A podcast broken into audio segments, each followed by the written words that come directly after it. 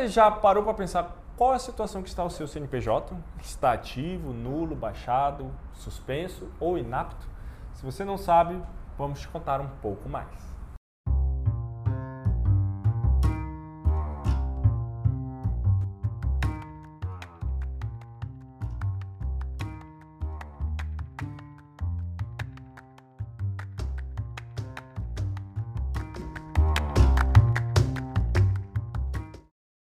Fala galera, eu sou o Gabriel. Eu sou o Bruno.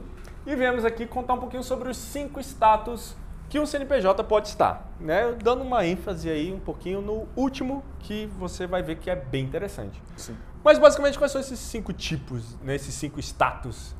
Status, beleza. Primeiro, ativo, que a gente sempre tosse que esteja.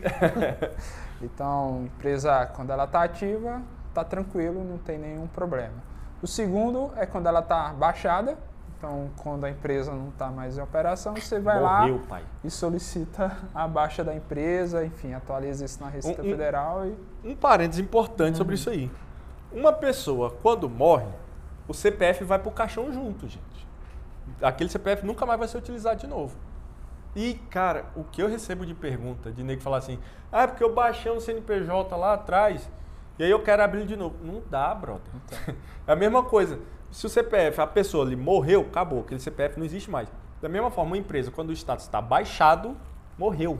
Morreu, está no caixão, só abrindo a nova. se ela ressuscitar, vai ter que gerar um outro CPF. É, não, não exato, não tem como? É, e, e- e aí isso é interessante também, porque é, esses, essas fraudes, né? Tem muito nego que burla o cartão CNPJ, colocando o CNPJ como ativo, sendo que na Receita Federal ele está baixado. Então, isso aí é um, uma- um parênteses e uma atenção especial. Isso.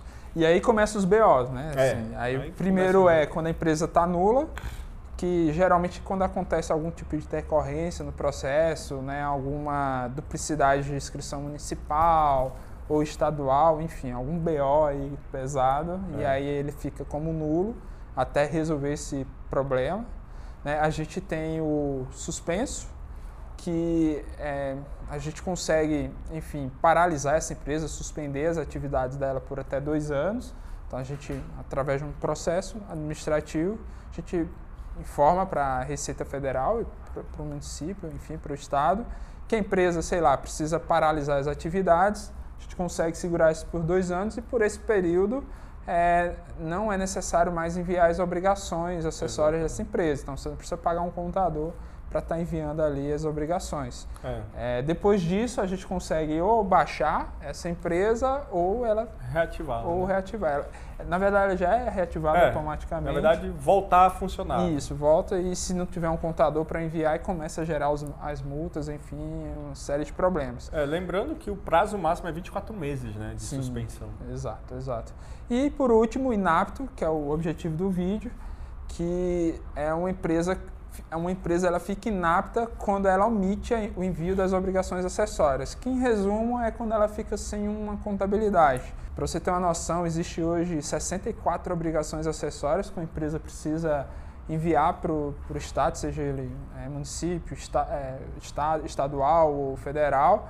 E caso algumas delas, quando você não envia, é, é gerada multa e, por consequência, é, quando é referente a, a obrigações federais, pode acontecer sim do seu, é, do seu CNPJ ficar inapto. E para resolver, Aí, cara, para resolver você tem que solicitar na Receita Federal ou Receita Federal, você tem que se humilhar, cara. Ô Receita Federal, eu não enviei as declarações.